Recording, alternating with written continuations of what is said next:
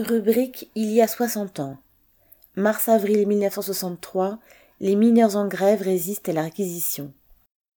Pendant plus d'un mois, du 1er mars au 5 avril 1963, les mineurs en grève affrontèrent le pouvoir de De Gaulle, ignorant notamment son ordre de réquisition. Alors que syndicats et partis de gauche le présentaient comme un pouvoir fort, face auquel on ne pouvait rien faire, le mouvement des mineurs démontra qu'il ne l'était que tant que personne ne se dressait contre lui. Au début de l'année 1963, les bassins houillés avaient été touchés par des grèves. Les mineurs réclamaient des augmentations de salaire, mais étaient également inquiets de la politique des houillères, alors nationalisées. Le gouvernement Pompidou commençait à fermer des puits. Mais, pour la CGT, il n'était pas question d'affronter de front ce gouvernement. Elle préconisait la ouvre grève des bras croisés consistant à travailler au ralenti.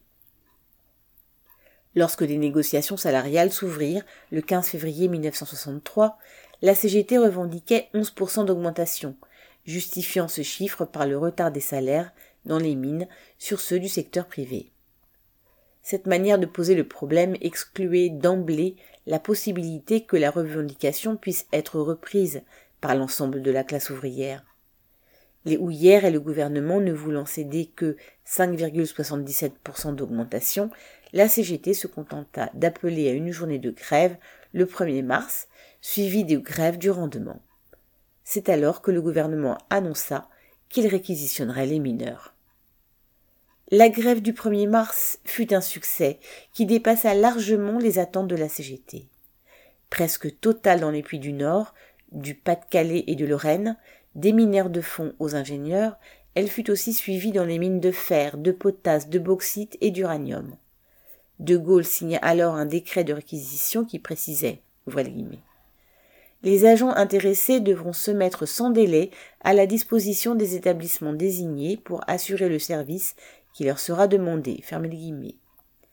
Ce décret, pris en application d'une loi de juillet 1938 concernant, ouvrez les guillemets, l'organisation générale de la nation en temps de guerre, fermez les guillemets, était une atteinte sans précédent au droit de grève, visant non seulement les mineurs, mais l'ensemble de la classe ouvrière.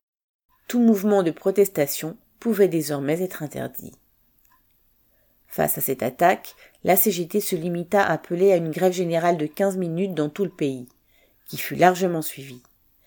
Surtout, les mineurs refusèrent de descendre. La réquisition fut effective le 1er mars pour les coqueries et le 4 mars pour les mineurs du Nord, du Pas-de-Calais et de Lorraine. La CGT appela à faire la, grève des bras croisés, les dans les coqueries. Mais, dès le 2 mars, la grève fut totale dans le Nord et le Pas-de-Calais. Elle fut suivie à 95% en Lorraine. Les mines de l'Hérault, de l'Aveyron, des Cévennes se mirent également en grève les mineurs traitaient le décret de De Gaulle comme un vulgaire chiffon de papier. Le 4 mars, les CRS arrivèrent autour des puits de mines. Un correspondant du journal L'Humanité décrit ainsi ce qui se passe à Forbach, comme dans tous les bassins houillés.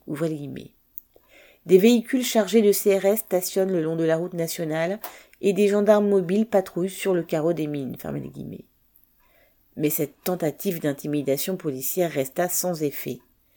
Dès lors, les mineurs allaient résister pendant cinq semaines à un gouvernement qui, n'ayant pu les forcer à travailler, cherchait en vain à les affamer. Des cortèges de grévistes, applaudis par la population, n'allaient cesser de parcourir la région, fanfares ouvrières en tête, en scandant, ouvrez les guillemets, pas de sous, pas de charbon, fermez les guillemets.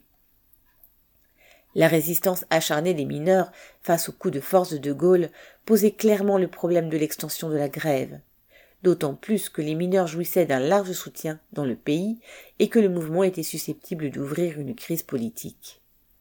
Mais la direction de la CGT, alors fermement tenue par le PCF, se garda bien de s'engager dans cette voie. Tout en organisant des actions de solidarité avec les mineurs en grève, elle n'appela à aucun moment le reste de la classe ouvrière à les rejoindre dans un mouvement d'ensemble contre le pouvoir gaulliste et le patronat.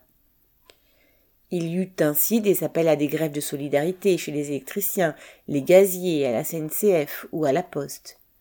Il s'agissait de débrayages de quelques heures, parfois d'une journée entière, auxquels les travailleurs répondirent présents. La solidarité financière fut aussi organisée sur le thème les mineurs comptent sur les milliards de la solidarité fermez les guillemets. La CGT appela au versement d'une journée de salaire pour les mineurs. Mais rien de tout cela ne pouvait suffire à faire plier le gouvernement. Le 27 mars, De Gaulle annonça que le gouvernement proposait 6,5% d'augmentation au 1er avril, porté à 7,25% en juillet et 8% au 1er octobre. Les journées de grève n'étaient pas payées. La CGT signa l'accord et appela à la reprise, mais une vague de colère s'exprima parmi les grévistes. Ceux-ci huèrent le secrétaire de la fédération CGT du sous-sol et refusèrent l'accord. Le premier jour, 50% des mineurs ne reprirent pas le travail. Certains piquets tentèrent spontanément de faire continuer la grève, mais désormais sans direction et sans perspective, les mineurs reprirent le travail la rage au ventre. Le 5 avril, la grève était terminée. Dans le numéro du 8 avril 1963 de leur journal Voix ouvrière, nos camarades rapportent ainsi comment les mineurs exprimèrent leur colère. Ouvrez les guillemets. Quelques 3000 mineurs ont manifesté à Lens, au champ de l'International, sous les fenêtres du siège de la CGT, afin de protester contre la trahison de leur lutte par les chefs de la classe ouvrière.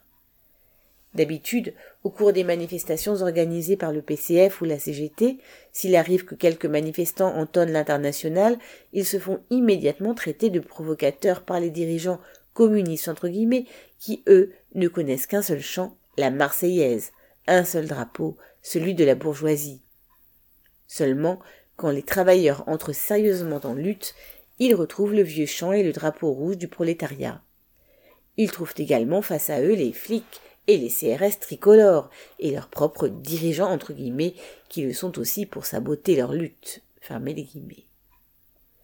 Cette grève avait marqué un retour de la classe ouvrière sur la scène. Elle montrait à toute une génération que De Gaulle n'était pas le pouvoir fort entre guillemets que décrivaient à l'envie les dirigeants syndicaux. Des travailleurs massivement en lutte peuvent mettre un gouvernement bourgeois en échec. Cependant, pour vaincre, ils ne doivent pas se fier à la direction syndicale, mais se donner les moyens de diriger eux-mêmes leur mouvement. Cette leçon de 1963 est toujours d'actualité. Daniel Mescla.